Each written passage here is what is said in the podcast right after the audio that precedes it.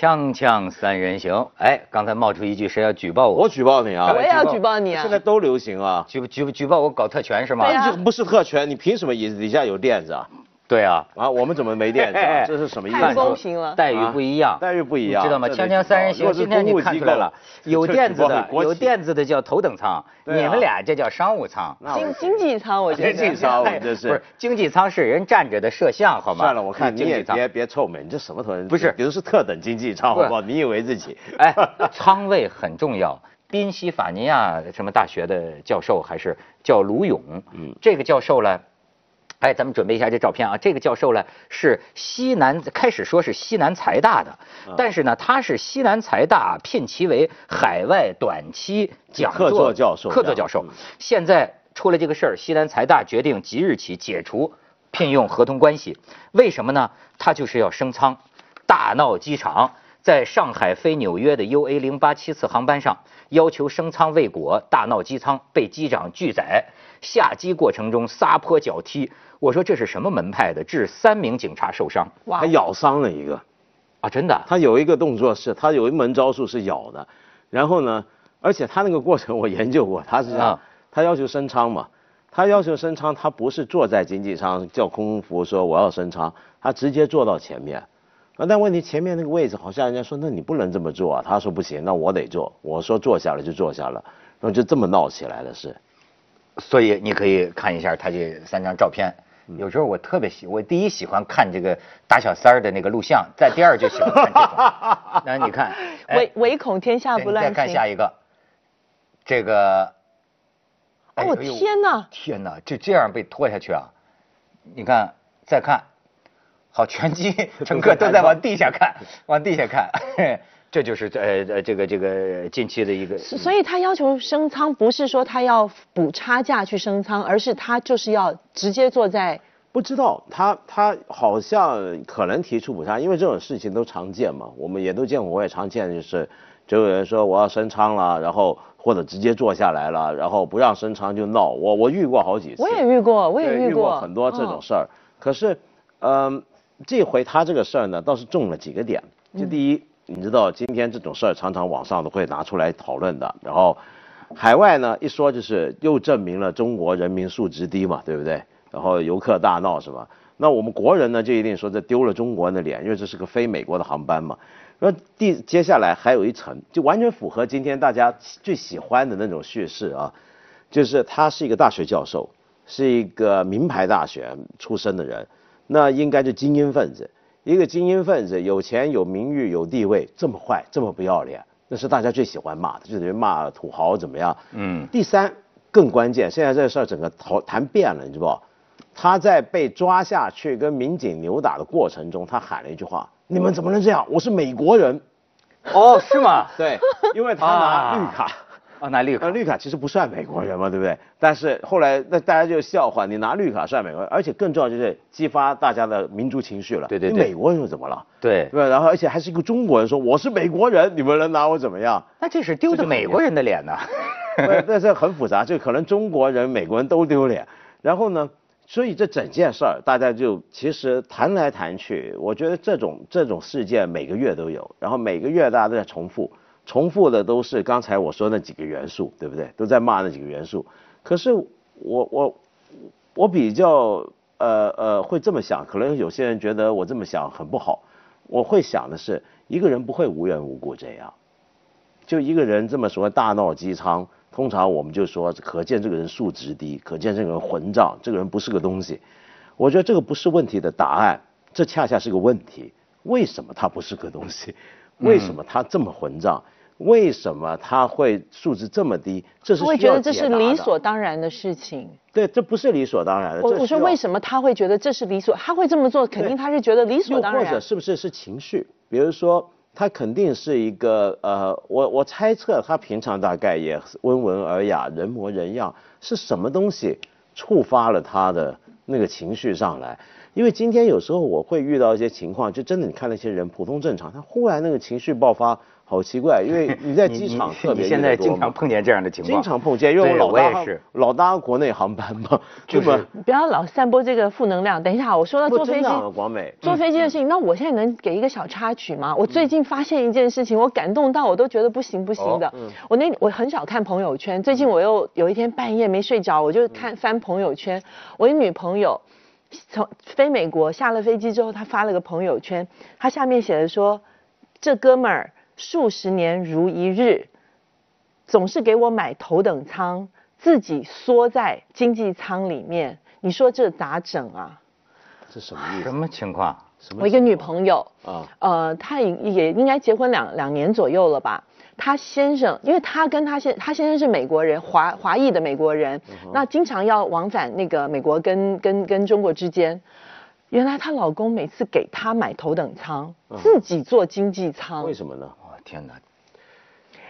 头等舱的这个票价是很不合理的那种贵法还不是比较贵，它是不合理，是非常非常，因为没有办法超。出标准的。对，所以他心疼老婆呀，心疼老婆，嗯他就让，因为要飞十几个小时，他心疼老婆，让老婆坐头等，他自己坐经济舱。你要知道那哥们儿，那个块那个块头特别大，跟跟我差不多高，那个块头是我两倍大，然后坐经济舱，然后让他老婆坐头等舱，我就觉得好感动哦。我不觉我不提倡这样的做法，我会觉得如果我是那个老婆的话，我老公什么舱，我跟着他做什么舱，你不能降我舱嫁鸡。随鸡，嫁狗随狗嘛。对，但是我会觉得老公做这样的事情，我觉得真的还是很感人的。暖暖男，太暖了，这超级暖男。这太暖了。所以你想，他那么大只还坐经济舱，对脾气能好得了吗？有时候就会 后边打起来了，一就看对？后头，你听到后头，他女朋友，他老他老婆要是听到后头闹事，就知道是他老公了。他老婆还拿着手机各种把把她老公的那个姿态给拍起来，那老公缩在那个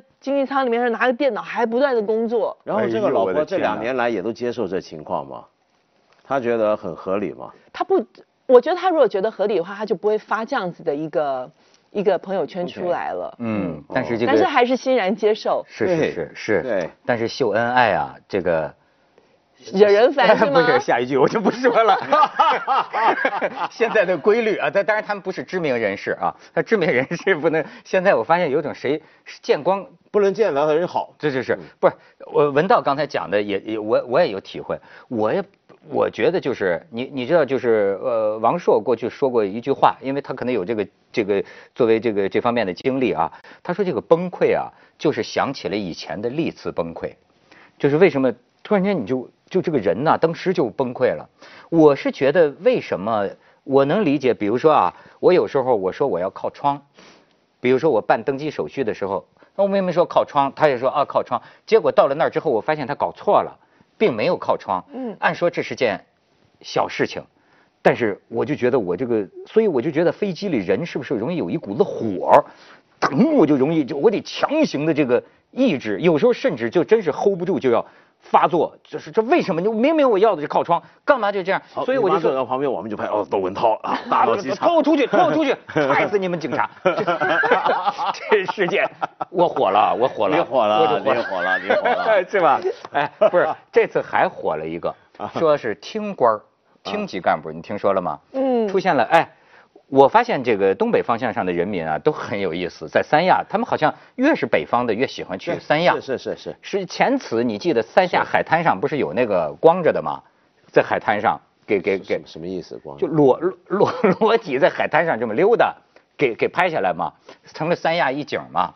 最近这两天有一个说，原来这实际是个退休的一个老同志，大概六十多岁，然后被人拍下来，他就穿着一个游泳裤。问题是穿游泳裤就好了，脖子上套着个游泳圈。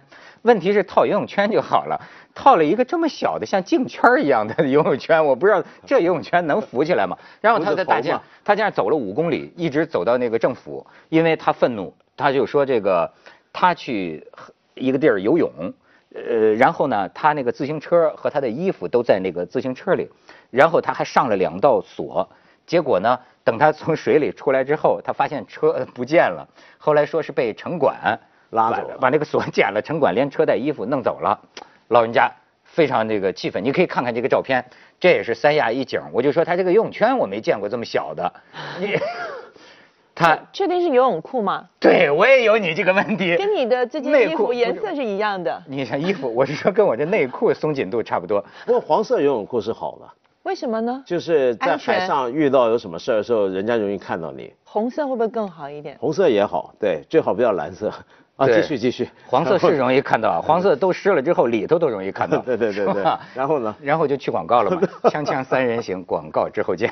现在这个事儿啊，就给炒大了。嗯。他就是说呢，那天这个城管把他这个衣服给收走了，然后他就要城管把他的衣服给送回来。城管方面呢，现在说有两个副中队长给撤了，那俩副中队长呢也说挺冤，就是说这儿不准你放这个车子啊。但是呢，据这个老人家讲呢，说现场没有这个标志，没有警示牌说我不准放这个车，而且他说你大可以给我移到一边去，你为什么就给我收走了？但是城管大概也觉得我也是照章办事，只不过就是说这衣服没有给他送回来，然后他就步行走到那个政府的。大门口等着城管送衣服，最后城管呢，你知道收走的这衣服是放在仓库。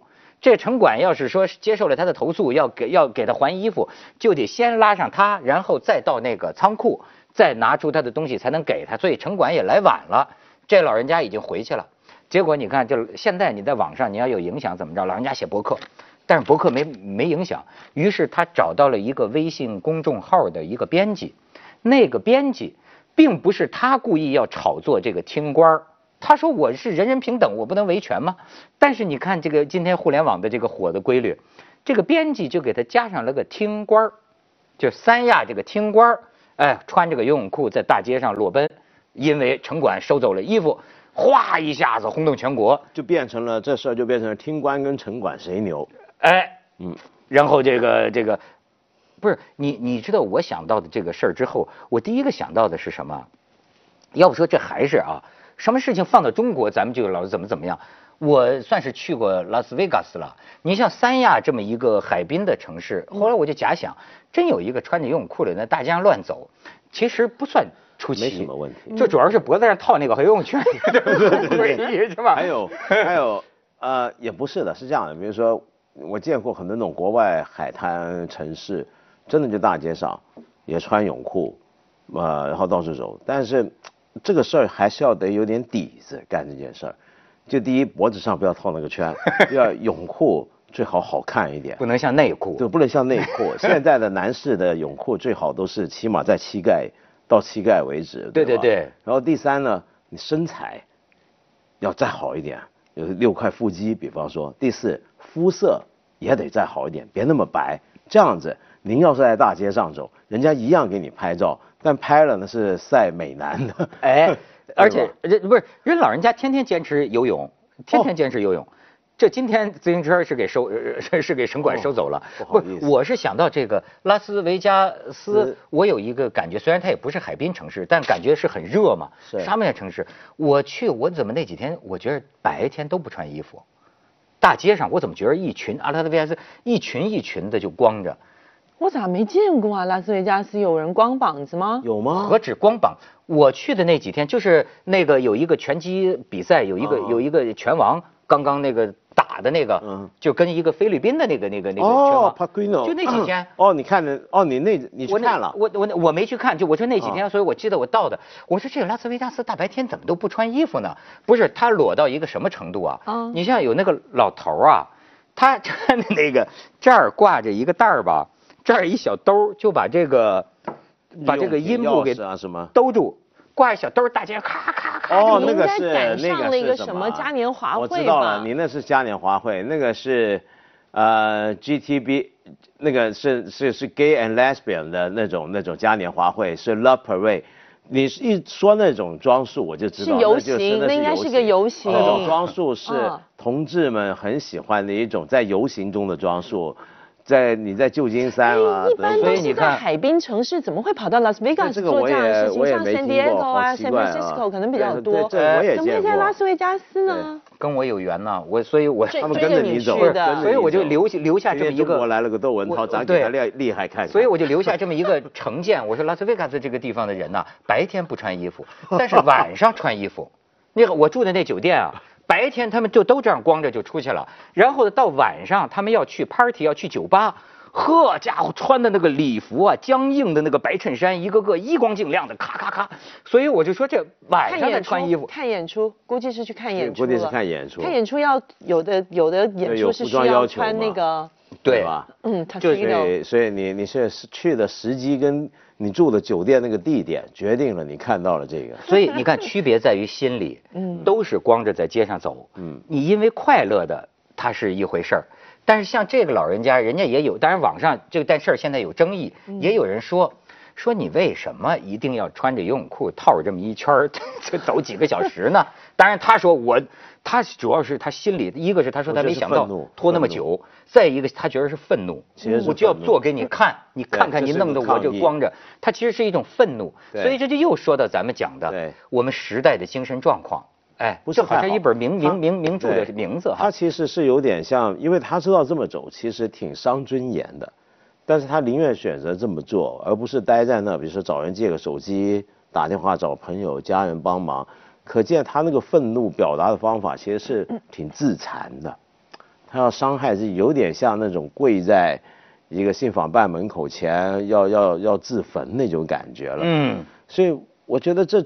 这一个人要做到自残的程度来争取自己的尊严，那背后那个愤怒是很奇怪，一定很大。今天我觉得有时候路上遇到些他那种愤怒是我不能理解的，我我也觉得 怎么会这样？是因为因为它是爆发型的，你比如说在机场或者在高铁站、火车站，你常常有时候看他排着排着队，然后闹起来了、打起来了，或者就骂人了怎么样？但其实很小的事儿嘛，他怎么会因为那么小的事儿起来？他一定是。背后不晓得有什么，我觉得很很挺可怜的。其实，就你就嗯，你你讲，我我觉得。我我这两天一直在想这个事情，因为前两天我在机场又发生，我有目睹，而且又发生在我自己身上一个事情，我就在想说，到底为什么？就是为什么人有这么多的愤怒？其实归根究底，我觉得就是自私两个字。嗯，他们只顾到自己想要的，我想要这个，我想要那个，你不要妨碍我，你不要侵害我的权益。那天我在机场发生什么事情？我们在排着队要过过那个，先过那个叫 immigration，然后再过安检。我后来听到后面就有人就闹起来了。一个应该是一个大妈的声音，然后一个男的声音，哎，你别这样子啊，你别这样子啊。他说你阻挡不了我的，我的飞机马上要起飞了，我就是要过去，你挡不住我的，你挡的不是什么意思呢？然后我就感觉有那个人群被推开的感觉，就有人挤啊挤啊挤，然后从我身边就挤过去了。那显然呢，他就是赶飞机嘛。他说我八我八点就要起飞了，我一看我我也是八点呐，然后那个大妈就说那你八点我们也是八点啊，然后就就开始对骂，但是因为真的挡不住他，他就刷刷他完全不顾一切的往前冲了，但是我在想说哎这大妈还真有正义感呢，我我才正想着这事情呢，那过安检的时候现在因为所有的液体。即即即便即便你有很小的东西，你都得拿出来。我不就打开箱子，因为我出去工作其实就是化妆品跟保养品，那就全部都得拿出来。我就看那个，全都爆炸物。我就看那大妈一支箭咻就往我前面冲，就插我队了，然后冲到最前面去。为什么呢？因为他觉得他前面那个人插了，他不甘心，他也得插。然后我就很看，我说我说大姐，咱能排队吗？他说你在那儿磨磨蹭蹭的。呃，一大早大家赶飞机，我就会觉得你刚刚不是才主持正义的，所以那现在您怎么自己又插上队了？我磨磨蹭蹭，那对你瓶瓶罐罐太多，不是你就应该往后排，因为你身上 耽误的永远排在最后，不是问题是问题是任大姐往前一站 一那个时候拿雨伞、充电宝、各种的那个热水壶，她也得拿东西出来，就是说。谁谁不能谁能不磨磨蹭蹭？你过安检的时候是吧？所以我就我就我就想，我也我也一大早的想，大家都是五点多起床赶八点钟的飞机，我也不想去吵这个架。但是就是像这样子的人说，他也激起了我心中的愤怒。但是我也得平息我自己。对，是。别别叫什么劲儿？你跟自是会传染的，这个要小心。对，但是我就一直在想。为什么我要愤怒？为什么他会这么做？他不是才刚主持正义完，为什么他自己又要犯这样子的侵犯别人权益的事情？其实不是主持正义，他是因为他觉得自己的利益被侵犯，就是自私。不是，我跟你讲，你就刚才我就说这个裸裸裸奔这位老老老人家有个细节，裸奔，呃，不，没有裸奔，对，那个那游泳裤奔也很有意思。就他这个说你这儿没有警示牌吧？但是另外一些网友也发现呢，他游泳的那地方写着禁止游泳，说禁止游泳。但是他说那我我在这游就游了，怎么了？那但是你应该人性执法，你干嘛把我自行车弄弄走？你看这是说明，嗯，他自己也在禁止游泳的地方在游泳，嗯，但是呢，他指他指出的是别人对他的这个冒犯和无礼。所以这个很有意思，因为今天在我们这规则只有对自己有利的时候才是好规则，才是值得遵守的规则。哎，你这个话讲的深了。锵锵三人行，广告之后见。哎，真的，我也是最近老在各种场合去见到这个人呐，我真的开始感觉到这个时代的精神状况。我又瞎解释，是不是我们现在生活节奏大了、快了，还是生活压力很大？就是崩溃，就是想起了以前的历次崩溃。经常有一个人，他像个定时炸弹似的，你不好好大家开着会是吧？说着说着就啪就就嘎就就就，我怎么见？有时候电视节目都有这样的，就是你觉得这怎么回事呢？我我我有时候在想，因为今天我们通常解释个现象，是说大家是不是压力太大，呃，束缚太多，然后所以 会爆发。可是我有时候会相反的想这事儿，恰恰是不是因为其实我们没有什么约束力，人跟人彼此之间，为什么这么讲呢？因为一般你你从人的心理发展的角度来看啊，呃，越是小孩，他会越自私。这是必然的，一个婴儿，他首先他眼睛真的是近视，你知道，所有婴儿真的是近视眼，他们。第二，小孩都是性情中人。对，小孩是只看到自己的，他的心理发展过程还没有成熟，他的世界只有自己，凡是不合他意，他就哭嘛，他就闹，直到他满足了为止，直到他，所以小孩要有同伴是很重要。他上幼儿园接触同龄的小孩的时候，他发现这个世界上怎么旁边有个有团肉球，我捏他他也哭。然后你才发现到其他人的存在，你才知道原来这个人也会跟我一样这么哭，跟我一样不满，跟我一样这么笑。你意识到其他人的存在，你开始有同情共感的能力，你开始意识到人我的边界，你知道什么能做，什么不能做。在这种环境下，人的心理逐渐成长，你会越来越不自私。应该理论上，某种自私会被抑制，然后人跟人之间的约束力会增加。你会开始考虑，我不能，我我婴儿。他哭，他不觉得没面子吧？嗯，他不会有面子。那大人哭，你会觉得有点当众大嚎啕大哭，你觉得有点丢脸。嗯，这个丢脸，脸是什么？脸是一个人家怎么看你的事儿，所以你是考虑到他人的约束力。OK，这就说回来我们刚才讲的事儿了。正常情况下，我们一般觉得一个人人模人样，公然在公众场合忽然大发雷霆，其实挺丢脸的。又或者说，像刚才你说那个哥们，他说那个在后头。就是要插队，嘿嘿，他是什么事？怎么？他那个态度太可爱了。就是一般我们要有点插队时候，我们都说，哎，对不起，对不起，我可不可以赶飞机？可不可以让一让？他是说，嘿嘿，你反正挡不住我的。我都觉得，我那时候都觉得这个。他是一路过一个，就嘿嘿嘿嘿这么一下。说你别挡我了，你挡我也没事，没用。嘿嘿，我就是要赶飞机。你看这种事儿啊，其实你你常理上想，我们觉得挺丢人的，但是。也就是说，今天我觉得，如果我们不是约束不够或者压力大，有时候我恰恰觉得是人的怒火那么容易爆发，是对自己不够约束，是他人对自己的约束力不够，也就是说白了，难听点讲，就是比较不要脸。要脸是一种考虑他人眼光，你会觉得会不会不体面？你比如说你在公众场合。呃，这么吐痰或者撒尿，或者是那那么侵犯到别的人，或者是做一些不礼貌事，你应该觉得不体面。但如果我们很多人没有这个感觉，那并不是社会压力太大，而是恰恰相反，是不够。呃，你同意吗？我是现在觉得就是好像就是有的人呐，就你看，包括大学教授很有文化，我觉得心里啊，你看我最近看了一电影，就是叫《我的少女时代》，哎呦，天哪，哭的我就稀里哗啦。好看吗？少女心，文涛真的拥有少女心。对对对，你连《碟中谍》都哭吧？文道过去讲过，我觉得讲的对了。后来有一个微博网友给我分析啊，就我觉得分析的有道理。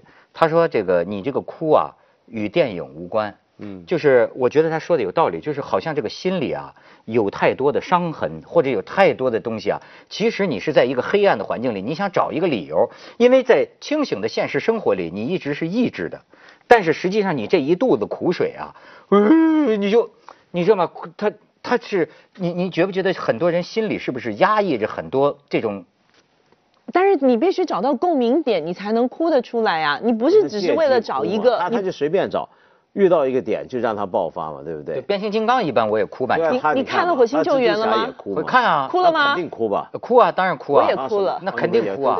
我现在看什么电影都哭。对，真的就是《小时代》都都哭。他其实真的《小时代》我也哭啊。就是这。《小时代》最到最后那几个女的那个婚纱就是要误场了，然后那几个小女孩拿着那个婚纱在那个车流里咔慢动作的时候，